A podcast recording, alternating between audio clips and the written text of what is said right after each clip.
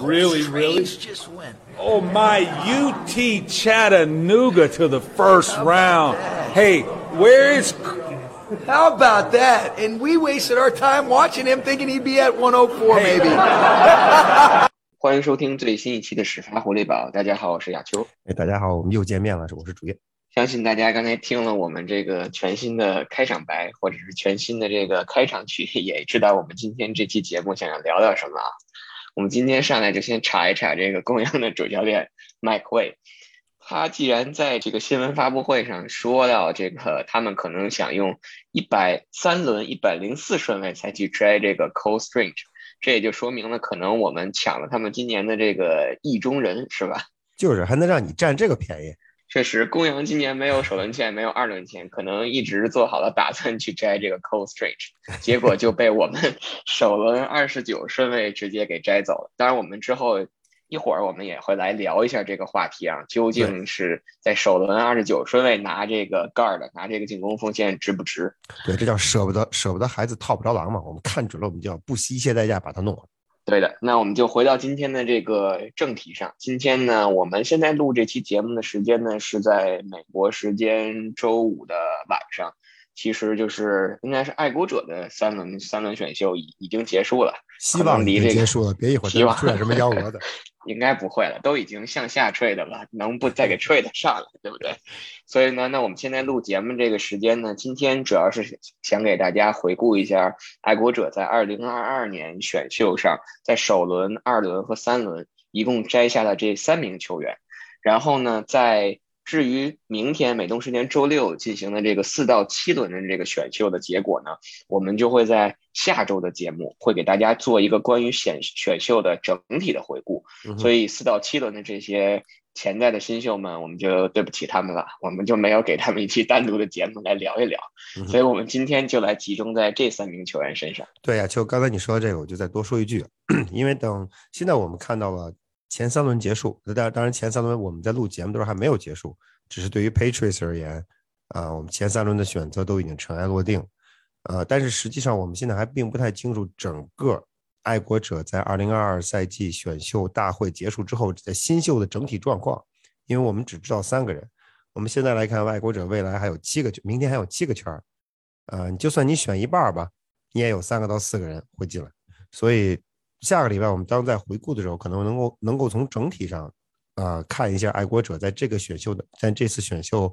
当中是一种什么样的思路，和我们在选秀前的一些预判或者我们自己的一些想法是否吻合。好的，那说到只跟我们选秀权的这个想法是否吻合呢？那我们就来聊一聊昨天和今天的这这三个签位。首先第一签儿，我们从位置上，飞哥就压中了，我们选了一个进攻锋线，对吧？这个先来发表一下自己 关于压中这个签位，嗯当然没有压中这个球员了啊，这个这个获奖感言吧。这个这这就跟小的时候做题一样，说这题我觉得应该选 C，我就选了 C，结果做对了，好高兴。然后一看一看后边这个正确答案的解释，发现跟我的想法完全不一样。这就是目前的，这就是获奖感言。那好，那我们就来，我我先来给大家简单的介绍一下这名球员吧，然后我们再来聊一聊这名球员对于爱国者的啊、呃至于他是能否融入爱国者，或者是他是不是一个技战力直接就是一个首发的球员，我们再让飞哥来进行一下分析。好，首先，这名球员 Cole Strange 啊，姓 Strange 就已经是一个很很很很 strange 很奇怪的这个这个名字了。然后呢，其实今天在加盟爱国者的，昨天是第一天嘛，今天第二天以后，其实他已经有了在球队内的这个外号或者是绰号啊。队长 Devin McCourty 已经给了他新的这个名字，叫 Doctor Strange。嗯所以呢，这个这名球员呢，来自一个名不见。可以说是名，我觉得是名不见经传的一个一个。我也觉得是。名不见经传亚球，我完全同意你的看法。我来给大家这个念一下这个学校啊，呃，Chattanooga，如果我发音正确的话，anyway，这不重要。呃，这名锋是一名进攻锋线球员，而且是一名呃 inside 的呃 offensive line，既可以打 guard 也可以打中锋，但主要是打 guard 的。他在他身高六尺六啊，三百零七磅。大学呢，其实念了六年，然后呢打了五个赛季，因为二零二零赛季因为这个 COVID 的原因，他在二零二一赛季的时候选择留校再去打一年，所以其实他打了五个赛季，五个赛季都是球队的首发，一共出场了四十四场比赛，四十二场比赛呢是出任的首发左护锋 （left guard），有一场打的是中锋，有一场打的是左截锋，所以基本上这名球员的位置就是固定在了左护锋的这个位置。对啊，就其实咱们在啊选秀之前，自自从 Shark Mason 被送走以后，爱国者在自由市场上，呃，可以说使出了不小的力气，都没有招入现成的球员，就是呃目前的这个这个老将老将球员，在这样一个状态下，我们一直认为爱国者的锋线实际上是有这个短板的，就是所谓的这个 guard 这个位置是出现是有问题的，嗯。而且我一直我一直的观点是什么呀？就就是，如果你想希望，如果你认准了 Mike Jones，第一个赛季结束之后，你可能说，这这是第一个赛季 Mike Jones 打的中规中矩，或者说有一定在一定水在一定层次上超出了我们的预期。第二个赛季，我想给他一个发挥的空间，我想看他能不能继续成长。你不给他一条合适的锋线是是是说不过去的。是这也是为什么我们在我在一开始我就认为。爱国者在在首轮应该选择在锋线上做做手脚。至于你是选 guard 还是选 tackle，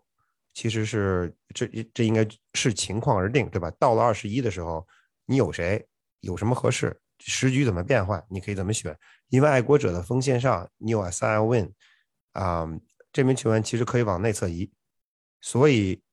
而同时你还你还有 o v e n o 这名球员也可以往外侧移。所以你你的在锋线上进行调整的空间是有。至于你选锋线上什么位置的球员都可以考虑。你选 guard，呃，在我个人看来，我觉得有点儿，呃，有点儿冒进，但是完全可以理解，因为你确实需要一名护锋，而且同时这名这名球员进来之后，如果 Strange 能够站住脚跟，能够能够呃完成从大学球员队到职业球员的迅速转换的话，它不仅仅是你现在的主力 guard。明年后年也可能会成为你你未来的主力中锋，因为我们知道 David Andrews，如果没记错，今年可能也三十岁了，嗯，他的职业生涯，呃，尽管尽管我们不希望看到吧，但是从客观上来说，应该已经开始走下坡路了，已经进入暮年了。所以你现在通过首轮抓来一名 guard，让他去打库锋或者中锋，为未来做准备，其实是可以理解的。但是有一条是什么？就是亚球，就是。呃，我觉得很多很多朋友会说，呃，看一下爱国者几年、十年前的事情，或者是十几年前的事情。Logan 啊，Logan Mankins，零五年应该是零五年的选秀。首先，他首先 Strange 是不是 Mankins？我觉得现在说为时尚早，对吧？你不是不是每次你在一九九顺位抓个 QB 都能成为 Tom Brady，所以呃，这一点我们要打一个大大的问号。不是说不可能，也许也。也许 Strange 会比 Mankins 更好，对吧？不不排除这种可能性，但是现在说这个太早。同时，我想说一条，就是我想说说说的机会成本，在这个位置的时候，如果你如果爱国者确实是判断 Strange 可能很快就被抓走，那无可厚非。但是事实是否会会这样，可能很多人心中都会有不一样的想法啊。所以，爱国者决定在这个位置抓了他，实际上就放弃了很多其他的球员。嗯，在我看来，可能在一定程度上。不是一个非常理想的选择，当然这这是只是我个人的看法。之所以当时想选高的，是因为是想象的是，如果你要在二十一顺位的时候，当时如果在 board 上还有很多我们之前曾经列过一些名字，对吧？如果这些我们就不再提了。但这些名字如果还在，那可能爱国者确实应该首先选择锋线上球员来巩固自己的锋线。但是将你当你一再向下 trade，trade 到二十九位的时候，出手选了 Strange，我觉得这个这个选择反正。嗯，想想应该是略有怎么说呢，就是有点唐突吧。对，有点出。这个是这个，我们我们我们稍稍等片刻再展开再聊啊。首先补充一点，就是刚才忘了给大家介绍，就是因为首轮爱国者本来拥有的是二十一号签位，结果他们和 Chiefs 做成了达成了一个交易，把自己的二十一号签位换给了 Chiefs，然后从 Chiefs 那里得到了首轮的二十九号签位，还有。三轮的九十四号签位和四轮的一百二十一号签位，那我在这里呢，因为因为既既然是来自一个小学校，或者说昨天如果大家看了这个选秀的直播，都会发现，当这个 Mr. Strange、Doctor Strange 也好被选中了以后，ESPN 都没有这个关于他的这个集锦，也说明了其实联盟可能或者是包括电视台也很惊讶于这名球员会在首轮就被选走。那我再给大家补充几个关于这名球员的一一些知识吧。首先就是。Cole Strange 其实他在高中的时候，他并不是进攻锋线球员，他当时打的是 linebacker 和 defensive end。对，而且但但他其实只是一个 two star，也就是两星的一个一个高中生，所以可能从当时的那个角度来讲，并不是潜力那么的高。这是给他补充的第一点小知识。第二点呢，就是刚才已经跟跟大家说过了，他其实念了六年大学，等于说今年可能在。我忘了他具体的这个生日，但是可能到今年夏天的时候，他就已经二十四岁了。相对于其他的新秀来讲，可能已经不是新秀了，对吧？然后第三点呢，就是其实他能够脱颖而出，进入到爱国者的这个视野，或者说，因为根据选秀之前的行情，他只是一个可能是一个二轮，甚至说是三轮的这样的一个球员。之所以能够被爱国者看中，或者是让自己的身价涨了这么多。得益于他在 Senior Ball 和 Combine 上的一个表现，尤其是他在 Combine 上，比如说他在 Board Jump 应该是立定跳远这一项，他跳出了一百二十 inch，他的这个成绩是在所有进攻锋线球员里的历史记录里只只比历史记录少了一 inch，可以充分的说明他的这个运动能力有有多好，这是想给他补充的这个。第三点，第四点呢，就是这名球员他有他自己的一个特色，就是他在大学期间打球的时候，首先他戴的那个头盔就是最 old school 最传统的那种，只有一个 crossbar，就相当于最最传统那种一个十字交叉式的那种，我不知道怎么去跟大家描述，就是可能没有这个面罩，然后可能是那种比较传统的那种那那种头盔，而且他不戴手套。而且他也不戴这个护膝，他只是简单的在这个脚腕上缠缠几圈绷带就上场。呃，今天雅雅秋，我补充几点。今天好像在那个，在今天在吉列体育场的见面会上，呃，他跟记者们透露了一个小秘密，说他上场之前会在底下自己想很多很多让人生气的事情，把自己的情绪调动起来，然后上场去跟对手拼命。啊，而且还有一条，就刚才你既然说了，他上了六年大学。我我补充一点，我我今天我也看着他的这些一些关于他的背景介绍，有一条挺挺有意思。他上了六年大学，并并没有闲着。他现在其实不是本科毕业，他有研究生学历，他有 master degree。他的 master degree 不是 MBA，也不是 business，他的 master degree 是 engineering master degree。这个孩子是正了个八经的一个理工科的一个小学霸啊，所以所以他在我觉得在知识上或者说在智商上应该不会特别差。可能也会印证到他的球场上。昨天 Bill Belichick 在啊第一天比赛第一天啊选秀结束之后的新闻发布会上，他其实反复强调了这一点，就是这个孩子很聪明，very very smart。而且当然他也提到了，就刚才你提到的，啊，非常的身体身体状况非常好，身体条件非常好，然后身体运动能力很强，同时反复强调了，啊，Strange 这个小孩。头脑很清楚，很很聪明，很聪明，头脑很清楚，反反复复的说了好几遍，所以我觉得这一点恐怕也是在爱国者看来也很很重要点。因为我记得 Skarnakia 在在任的时候曾经说过，锋线球员并不就防呃进攻锋线球员，在整个锋线的在整个锋线的球员当中，其实是要求要求球商非常高的。为什么这么说？因为呃某种程度上讲，外接手你需要做的是完成你的完成你自己的跑动路线。记住几条就完事儿，然后同时你要跟 quarterback 进行默契，对吧？quarterback 自然是要最聪明，对吧？你不仅仅是你，你这整个球队的大脑，我们就不多说了。锋线球员其实面对的是对手的冲传的不同的组合，所以锋线球员第一，你要彼此之间要配合；第二，你能够在场上分非非常清楚在 snap 之前就要就要预判出对手冲传的方向或者对手的防守的意图，所以对锋线球员的球商要求很高。Skarnakia 在这一点，呃，对锋线球员。其实有着比较高的要求，同时同理，Belichick 治下的爱国者恐怕在这点上也非常看重，不仅仅看重了你身体条件，同时看重了你你在场上是否智商过人。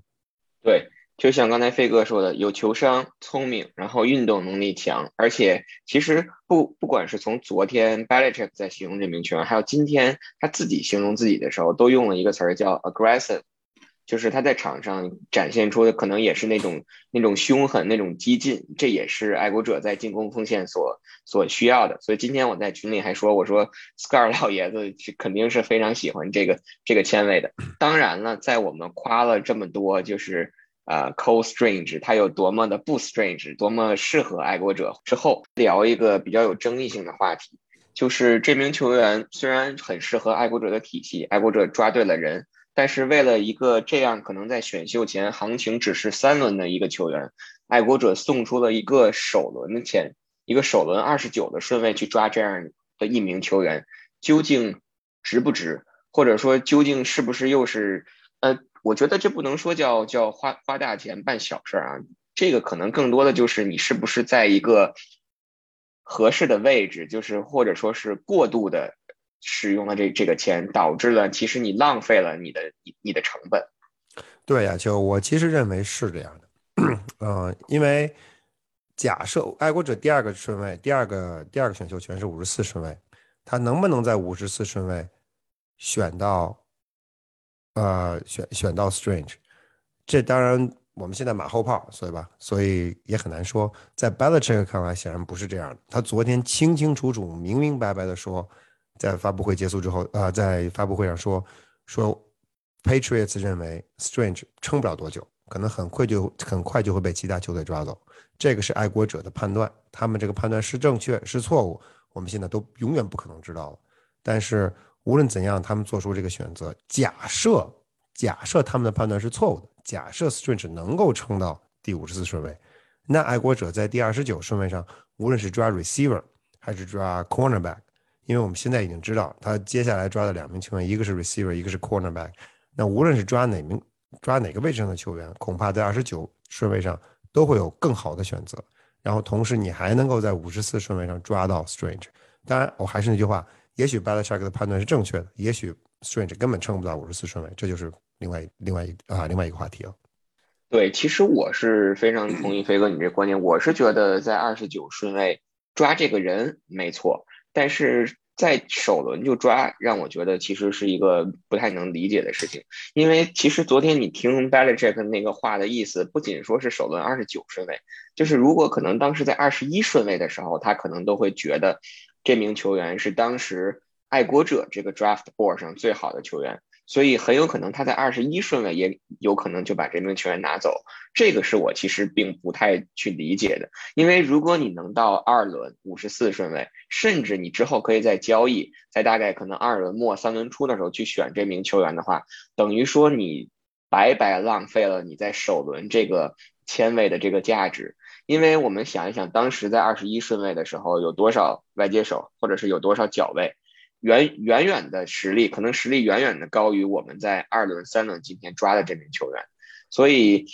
当然了，我们现在属于就是从从结果去反推这个过程，或者说究竟 Belichick 他们对这名球员的判断准不准，我们只能看下个，只能到比赛真正开始的时候才能去看出这名球员的作用到底有多少。对，亚秋 在这里我要想多说一句啊，就是刚才我说就跟我们就我刚才说我自己做题嘛。就选，觉得他们应该选选选进攻锋线球员，结果选选说对了，但是回头再一看，觉得我这个纯粹是蒙的，因为我的想法跟他们的想法可能不一样。我为什么这么说？我就要接你这话茬说，因为 Patriots 在昨天在呃在选秀结束之后，Belichick 在回答记者提问的时候，他说到了一点非常有趣。他说到了什么？他说我们进入就是当2022赛季的选秀开始的时候，我们开始选秀，我们脑子里是没有想到说。呃，我没有带着预判进来的，我并不是想说我要在我一定要拿一个在手里拿一个进攻锋线，我不是这么想的。我们是想想就是什么样的有什么样合适的球员，只要满足球队需要，我们都会抓进来。因为我们球队显然不仅仅只缺一名盖的，我球队还有很多其他的空位要补。这是 Belichick 的原话，他原话是这么说的。但是在同时，事实是什么？事实不是这样。亚秋刚才你也谈到了，Belichick 说第二十一顺位他可能也会选 Strange。那就意味着他们在进到这个 draft 的时候，他已经确定了，我首轮我或者用非常高的顺位，我要选一名进攻锋线。这个进攻锋线当中，我想我选中了谁？我选中了 Strange，因为你二十一号二十一号顺位，你已经把他已经看中他了，那就意味着他实际上在你的这个系统里面所做的这个所所所所展现出来的价值，或者所评估的价值，甚至要高于第二十九顺位，可能二十一顺位你都不愿意去摘他。如果是这样的一种状况，那他 Belichick 刚才自己所说的前后实际上是矛盾。他爱国者到底是一个什么样的思路？嗯。我觉得从从他的他的讲话当中，实际上是一个比较，就在外界来看是一个比较混沌的状态。但是话又说回来，从事实来看，我觉得反推，我觉得是清楚的。Belichick 实际上刚才的两番话，肯定有一半是是说的不对，或者说是啊没有说出真话。我觉得他说的第二第二段，也就是说，爱国者进到选秀的时候，没有想着说要主要抓锋线。这句话我估计是不对，他们可能想的就是抓锋线，原因可能就跟我刚才说的一样，就是啊，如果想保证 Mac Jones 在第二个赛季有一个进步的话，你的基石之一就是要给他一个稳固的锋线，这是基本，这是保障。做不到这一点，Mac Jones 的成长，你整个爱国者的进攻的进步就无从谈起。所以基于这个理念，他们进入这个 Draft 的时候，他们可能想的。就是要抓进攻锋线，进攻锋线无论抓谁都没关系。我他们他我不相信，我不相信 Strange 是他们在是他们的这个 O line O line 人名中的第一个。但是恐恐怕他说了一句实话，就是到了第二十一顺位的时候，他们可能想抓的球员当中，Strange 可能只剩下排名第一位个第一个。他确实昨天也是这么说的，他说 Strange is the best player on the board at twenty one。所以呃，所以怎么说？我觉得。根据你要完全相信 Belichick 的话，实际上他说的是自相矛盾。但是从从从事实反推，我觉得爱国者进入这个选秀的时候，他的思路是非常清晰的，就是要保重、要强化进攻锋线，然后在进攻锋线的基础上进一步往前走，巩固锋线。这个应该是他们，至少是选秀前半段啊的一个整体的一个思路，还是他们的一个计划。我觉得他当时那个话省略了一半，是 the best offensive line player on the board。然后我估计他当时可能列的是 Zion Johnson 和 Trevor Penning 在这个 Cole Strange 前面，但是结果被这两个人都被抓走了，对吧？Chargers 拿了一个，然后呃 Trevor Penning 我忘了是呃哪个队拿走了，圣徒带结果而且那在而且很近，就隔了一个人，因为你知道 Steelers 肯定不会抓 O line，所以。所以在这种情况下，那你只有只可能只有这个排在第三位，在进攻锋线他们排行榜上排在第三位的这个 Cole Strange 剩下了。但我还是不能理解，你你抓他可以，可能哪怕你其实如果是我现在去猜啊，你二十九顺位你可以接着向下坠的，你还能拿到这个 Cole Strange，但是只是他可能不愿意去冒这个风险，没错，所以导致的。就所以直接在首轮抓了这个，对亚秋，所以他不愿冒这个风险，又一个又是一个反又是一个反证，证明他们他们的思路，他们的思路就是要通过首轮，通过选秀的前半段巩固自己的进攻，然后巩固自己的进攻的一个最重要的方面就是巩固自己的进攻风险。亚秋，我想再多说一句这个 Strange 的特点，刚才你提到的这孩子比较实诚，对吧？他在场上不带护膝。就戴一个半的头盔，如果你跟他说你不许戴头盔，估计他也没什么意见。然后不戴手套上场就拼命。那我昨天 之前对他完全不了解，啊，所以昨天完了之后看了看他的视频，啊，包括他在啊 Senior Bowl 上的视频和包括他在常规赛的一些视频，这孩子给我几个几个印象很深。第一个是刚才你提到他是六六六六英尺六英寸，对吧？然后三百多磅。三百零七磅，但有的地方六尺五，有的地方六尺六。哎，这个其实我的我的感觉呢，就是从直观上来看，也许现在这个 college football 的这个 defensive lineman，包括他两边的 tackle 和 center 都太大，给我的直观感觉就觉得这个人没有六英尺六英寸，六六英尺六英寸是很高很高很高，在场上应该能看出来，至少不比其他球员矮。他我觉得在某些特定的 one on one 的这个 drill 或者是比赛的画面当中。觉得他没有那么高，所以这是一个一个很重要的一个，就第一个第一印象。看了以后觉得说的身材好，但是 Belichick 用了一个词说说 Strange is long，就是很高，但是在场上没太看出来。这是第一。第二呢，就是他虽身材不高，但是能看到他确实脚步移动速度很快，他非常的能转身，就当对手在在两侧不断的在啊想突破他的防守的时候，他左右移动的能力很强，他非常的 twisty，这是一个不错的一个不错的一点。还有一点，我觉得不知道亚修，你看刚才你提到了 aggressive，我看的几乎所有的 play，几乎所有的 play 都是以他把对手摁到地上为结束，而且你很有意思，就是这个球可能都过去了。他仍然跟对手保持身体接触，最终把对手扑到地上，然后他才高高兴兴的站起来，该干什么干什么。所以这个整个这个就是他在场上的这个他的这个这个这个态度，其实很有意思。因为一般我们知道，你这事过去了，这个锋线锋线球员跟跟 defensive 跟跟这个防守球员可能也就也就算了，对吧？你也没必要了。他不，他始终跟对手保持身体接触，一直把对手推出去，一直把对手推倒。大家如果大家如果想想看他的比赛录像的话，可以注意一下。我觉得他十个 play 里面，可能至少有七八个都会以把对手推到地上为自己的终极目标。所以，所以这个可能也是很有意思的一点。所以啊，怎么说？我觉得归根结底吧，他在爱国者的，他在爱国者的，啊，我觉得他如如果说他能在第一天或者来了就打主力，这一点我觉得他是有这样的能力的。啊，所以希望他别，希望他不要怎么说，因为因为爱，我还是那句话，机会成机会成本其实很高，希望他不要辜负了爱国者对他的信任。那我们这个花了很长的时间来聊了这个 Cole Strange，毕竟他是今年我们的首轮签嘛，对吧？至于他究竟。值不值得这个首轮签，这是后话。没有人，我们可能要看，要到下个赛季比赛结束以后，我们我们再来去回顾。对，但是亚秋，我觉得在 OTA 里边，咱俩要仔细看看他的表现。去年我们的目光主要都放在了 Mac Jones 身上，今年，对，今年当然我们也有关注 Mac Jones 的，没有没有 Quarterback，你再好的一个 Guard 也是没有用。但是我其实在我看来，我觉得，嗯，Strange 能够在 OTA 开始之后，能不能迅速的。融入到爱国者的进攻组当中，能够迅速的融入到锋线的这个集体当中，其实很关键。他的表现，我觉得非常非常值得注意。那我们聊完 Strange，我们就来聊一聊今天二轮秀，爱国者今年的二轮秀。首先，爱国者的这个二轮秀呢，是做了一笔向上的交易，交易的对象呢，哎，好巧不巧又是 Chiefs，这两个球队好像 说好了一样。这个爱国者把自己的二轮五十四号签位和五轮的一百五十八号签位交易给了 Chiefs，从 Chiefs 那里得来了二轮的五十号签位，等于说把自己的二轮签从五十四向上提高了四位，提高到了五十位。那爱国者在二轮第五十顺位选择了来自贝勒大学的外接手 Tyquan Thornton。Thornton 这名球员也挺有意思的，就首先他因为他也是一个就是行情涨了这样一个球员，因为可能普遍的对他的这个预测，在选秀前的预测，他并不是一个可能在二轮中段五十五十顺位左右就会被摘下的球员。这名球员呢，其实特点也很鲜明，就是一个字儿快，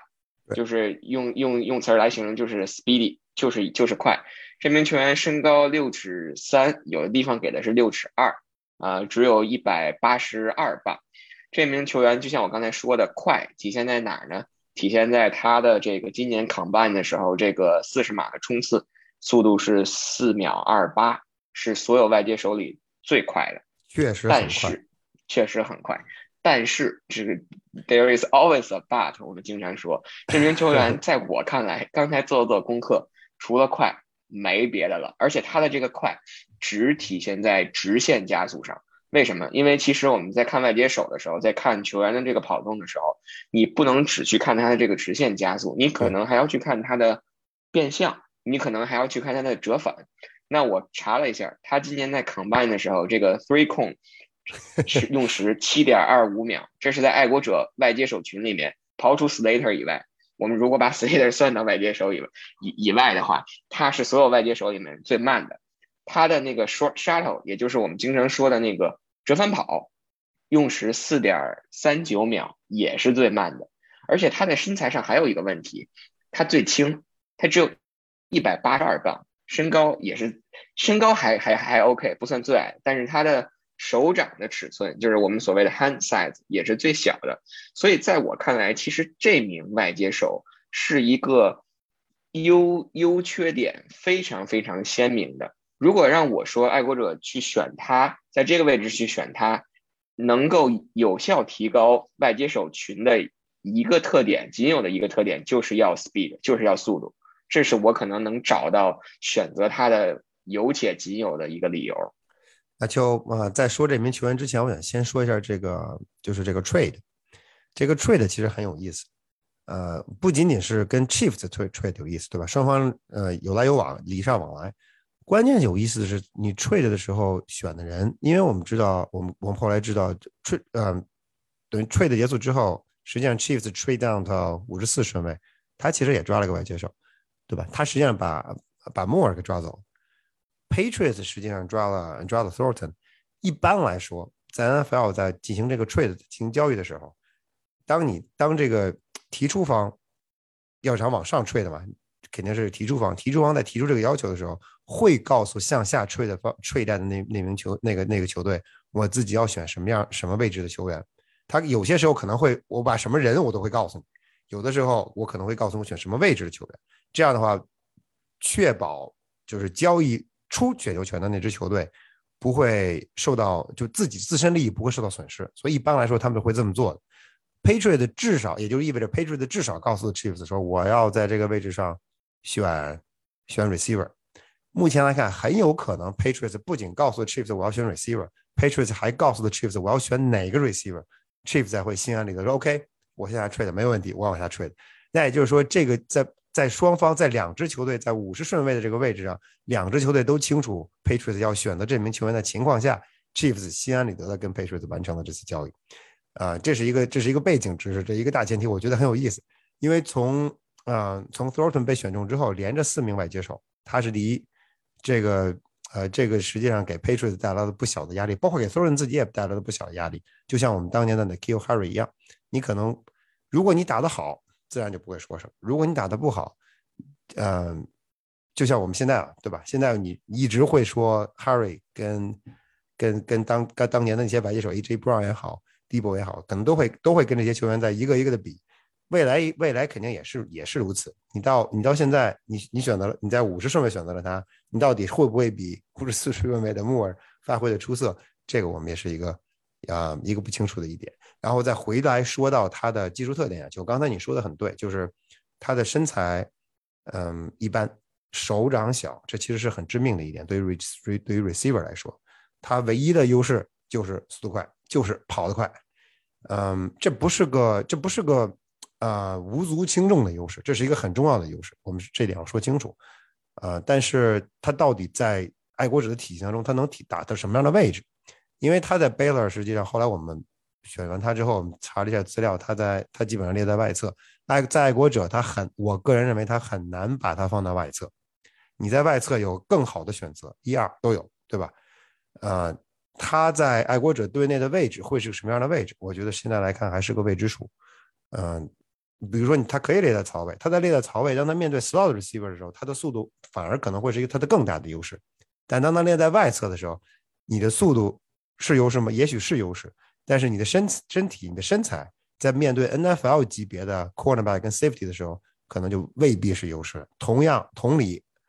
你在这方面的劣势，很有可能会把你速度上的优势拉下来。所以，爱国者是我不认为爱国者会真正把它，至少在第一个赛季、第二个赛季会真正把它放到外侧当真正所谓的 X receiver，这个对他有点强人所难。他可能更多的啊发挥的空间，可能还是在。呃，内侧或者强侧跟其他球队跟他其他队友的配合，因为他如果速度很快，能够带走防守的话，那在线后爱国者的其他球员，比如说几名两名近端锋，比如说爱国者接球型的外接啊跑位，甚至包括 Jacoby 跟 Country Boy 都会有机会。对，所以其实在我看来，我觉得他有且仅有的这一个特点就是速度快，其实是一个双刃剑。如果用好了，就像飞哥，就像你说的，如果放在槽外接的位置可能会发挥的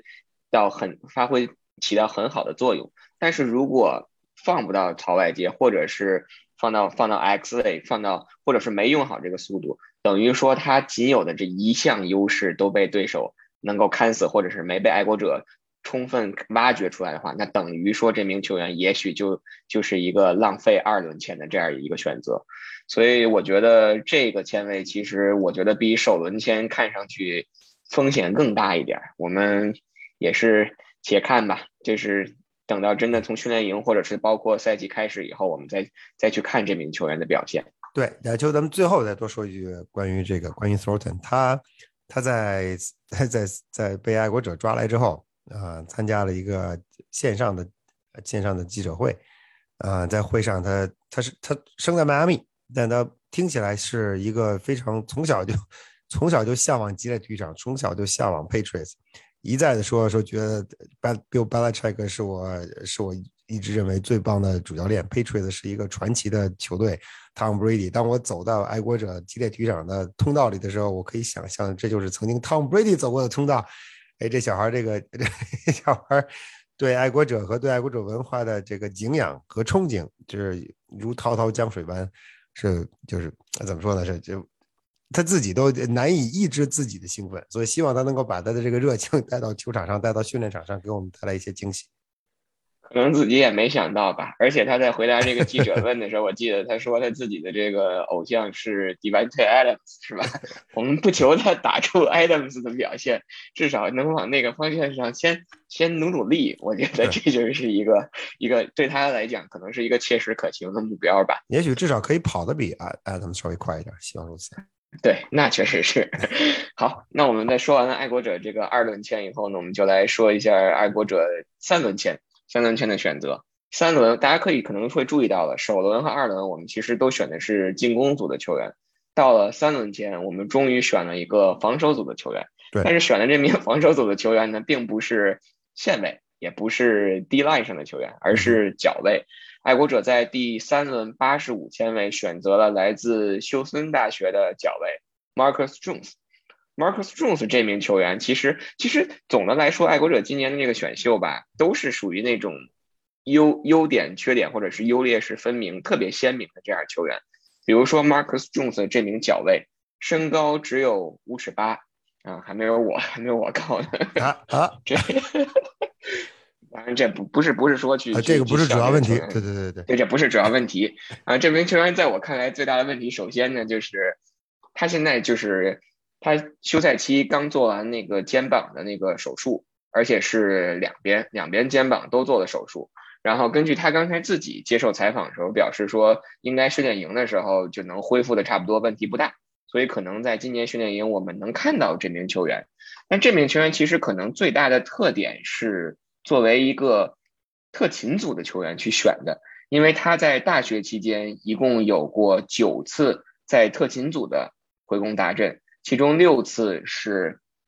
kick return，也就是开球直接的回攻达阵，还有三次 punt return，也就是弃踢的回攻达阵。所以，其实在我看来，这名球员可能来到爱国者以后，应该来说，我觉得他会锁定一个五十三人的大名单。但是，他更大的作用是出现在特勤组。可以说，基本上如果不出意外的话啊，如果他伤势恢复的没问题的话，也许今年爱国者特勤组。回攻手的这个位置就全权交给他负责了，但是究竟他能够在防守组能够在角位的位置上打多长时间，这个我觉得是一个很大的问号。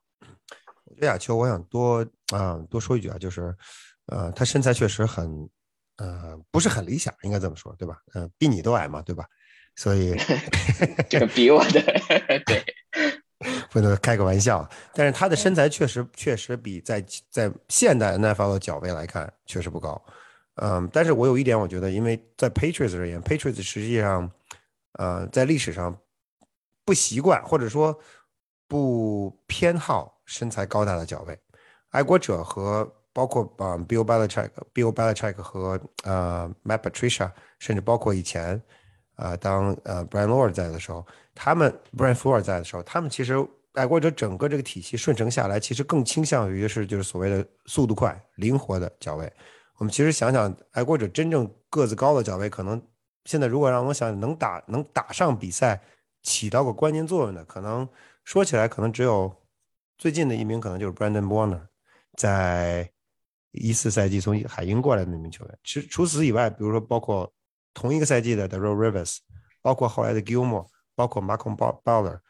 这些球员都不是属于那种身材很高的球员，当然可能都比他高，对吧？这是这在在高的选次了嘛，对吧？我们也选过高的，是吧？周安威廉，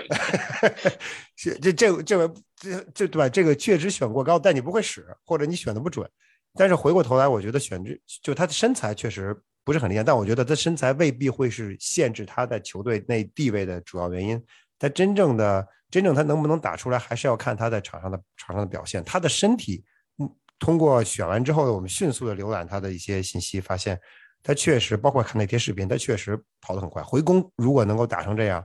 不是身材不是一般的，不是一般的好，素身体素质不是一般的好。嗯，他的身材上的劣势。可能在某种程度上，迫使他一度掉到了掉到了现在这个位置，甚至很多球队都不想都不认为他是一个合适的脚位的选择。那爱国者把他选进来，可能在想办法要把他融入到爱国者自己的体系当中。他如果他的速度很出色，那他在如果爱国者今年确实防守准备以区域防守为主，反倒会在一定程度上弥补他身材上的不足。所以，所以这个签我觉得呃应该是属于怎么说叫。啊，我我个人认为选的是不错的，因为你等于等于实际上你爱国者队内首先目前 returner 也出缺，你实际上需要一名合适的 returner。大家选完他之后，实际上在这个位置，第一保证特勤组的这个 returner 的这个位置，第二在整个脚位体系当中，你加进了一名有生力量，啊，对这个赛季的排兵布阵、防守组的排兵布阵和防守组整体思路的设计跟规划，实际上是有帮助，肯定是有帮助。对，我觉得可能刚才我临时想到一个词，可能就是叫叫对症下药。这个症一就是特勤组的症，因为你刚那儿走了，对，所以你没有这个 returner。第二个就是可能去年在对手曹外接的这个位置上，我们想想打比尔这个麦坎吉，对，吃了多少亏？对。然后这个赛季你打海豚，不管是 Jalen Waddle 还是 Terry Hill，你如果你接着让麦坎，呃，接着让这个 Mouse Bryant 去追，你还是追不上，所以。也许啊，有可能这对症下药，只是为了这个在速度上，或者是在这个灵活性上，在多变上去 match 去匹配，去能够盯防对手的这个槽外接。当然了，这个还是我们说的，所有的这些选择的这些球员，我们经常会说，就是是驴子是马，你要拉出来溜溜。我们现在只能，对吧？我们现在只能凭借的是我们看到他大学时候的表现，然后去推测。他是不是适合爱国者这个体系，或者说他在来到职业的联盟、职业的橄榄球当中能不能打出来？但是究竟他是不是一个可可造之才、可塑之才，我们可能还要从训练营开始去关注。完全正确啊！就其实现在你说到了选秀的一个精髓，选秀实际上是大家非常热闹，在休赛期的一个高潮，这个是连接两大联盟 NCAA 跟 NFL 的两大联盟的一个纽带。实际上能把双方的球迷都情绪都调动起来，因为休赛期嘛，大家无所事事，无事可干，总总得找总得找找乐呵。这个实际上是选秀的一个主要的，呃，不能说是唯一的一个因素吧，但是实际上是一个主要的因素。真正选来的这些球员到底能不能在球队打出水平，发挥出自己的实力，真像我们现在所对他们的这些这些期待或者 hype 也好，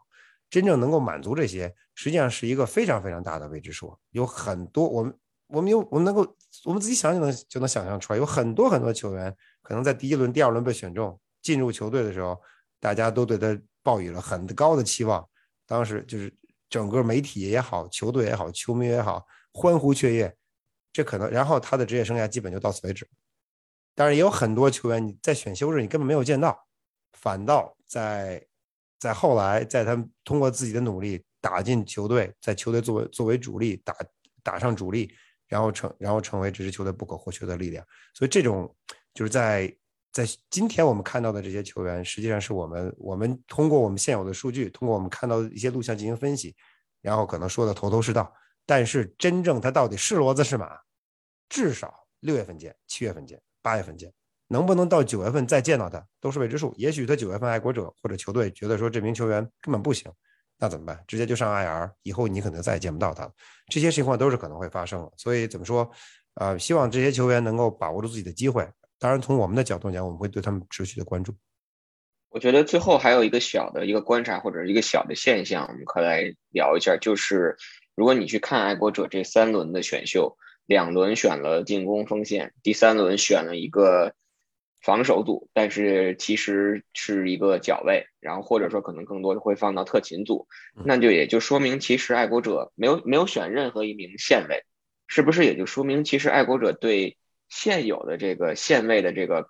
配备比较满意，还是说或者说比如说像 Jamie Collins 或者是 Hightower，他们还想象着在选秀完结束之后，最后可能在没人无人问津的时候，能能把这两名球员当中的一名球员再带回来，再以一个有经验的这样一个老将去带一带这些线位。飞哥，你是怎么看这个问题？阿秋，我觉得咱们之前曾经说过这个话题，就是，嗯，其实不仅仅是 Jimmy Collins 跟 Hightower，也就咱还得提一句提一嘴 Kyle Van Noy，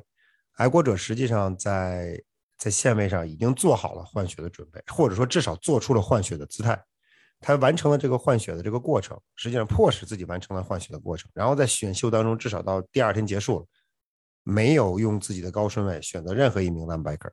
这说明什么？这说明我觉得，就像你刚才说的，他对自己队内的年轻线位应该是有评估的，他肯定是有评估的。我们之前曾经不断的说过，在过去的几年的时间里边，爱国者在线位上的投入其实是很大的，每年都会在线位上有所投入。但是有意思的是，每一年投选来的这些年轻的球员，都因为种种原因没有打出来，或者说根本就没有上场去参加比赛。那我所以，作为外界来说，我们是看不到的。他们没有参加比赛，那也就是说，他也没有参加训练。就算我们看了他们的训练，看了爱国者球队的训练，我们也看不到这些球员的身影和他们的表现。但是教练组是知道的，对吧？他们跟这些球员，这些球员不是说，哎，我这个我受伤了或者怎么样，我就我就不去球场了，我就 work from home，不是这样。他们实际上仍然要去球场，仍然要跟教练接触，仍然要进行身体上的训练，只是他不能够上场而已。教练组对他们实际上有把握的，我觉得从通过头两天就前两天的这个分析，就是他的这个选秀的这个状况来看，我认为新英格兰爱国者实际上对自己的年轻线位权是有信心的。他们可能认为在新的赛季，这支就这支由年轻人组成的线位的线位的这个这个小团体这个集体，能够帮助球队，能够满足球队在防守上的战术的需要。他不需要通过啊引入大牌球员，或者通过。呃，怎么说，在选秀里的高投入，选高顺位的 linebacker 来补充这个这个位置，因为他们在过去已经完成了这样的动作，所以我觉得，在我看来，我觉得咱们刚才曾经说，咱俩在说过这个问题，就是他们可能确实在线位上已经有所准备了。好的，那我们今天的这期关于爱国者在第一天、第二天前三轮选秀这三名球员的一个。快速的一个介绍，或者是快速的一个点评，基本上就到这里。那爱国者其实，在选秀的第三天，也就是我刚才说过，在美东时间周六啊，从中午十二点开始的四到七轮的选秀当中呢，还会一共有七个签位，其中四轮有三个，六轮有三个，然后七轮有一个。然后我明天啊，努努力啊，加加班，争取能让大家在这个。第三个第四轮选秀，第三天的选秀开始之前，能听到我们这期节目，对这个一二三轮进行一个快速的回顾，但是我们也就不对四到七轮进行一个预测了。那就像我刚才最开始在说过的，关于爱国者在四到七轮的这个选秀球员的一个总结，或者说关于爱国者在。整个这三天选秀的一个总结，我们会在下周的节目，会在下期的节目当中，会给大家来再做一个详尽的分析。好，我们下周再见。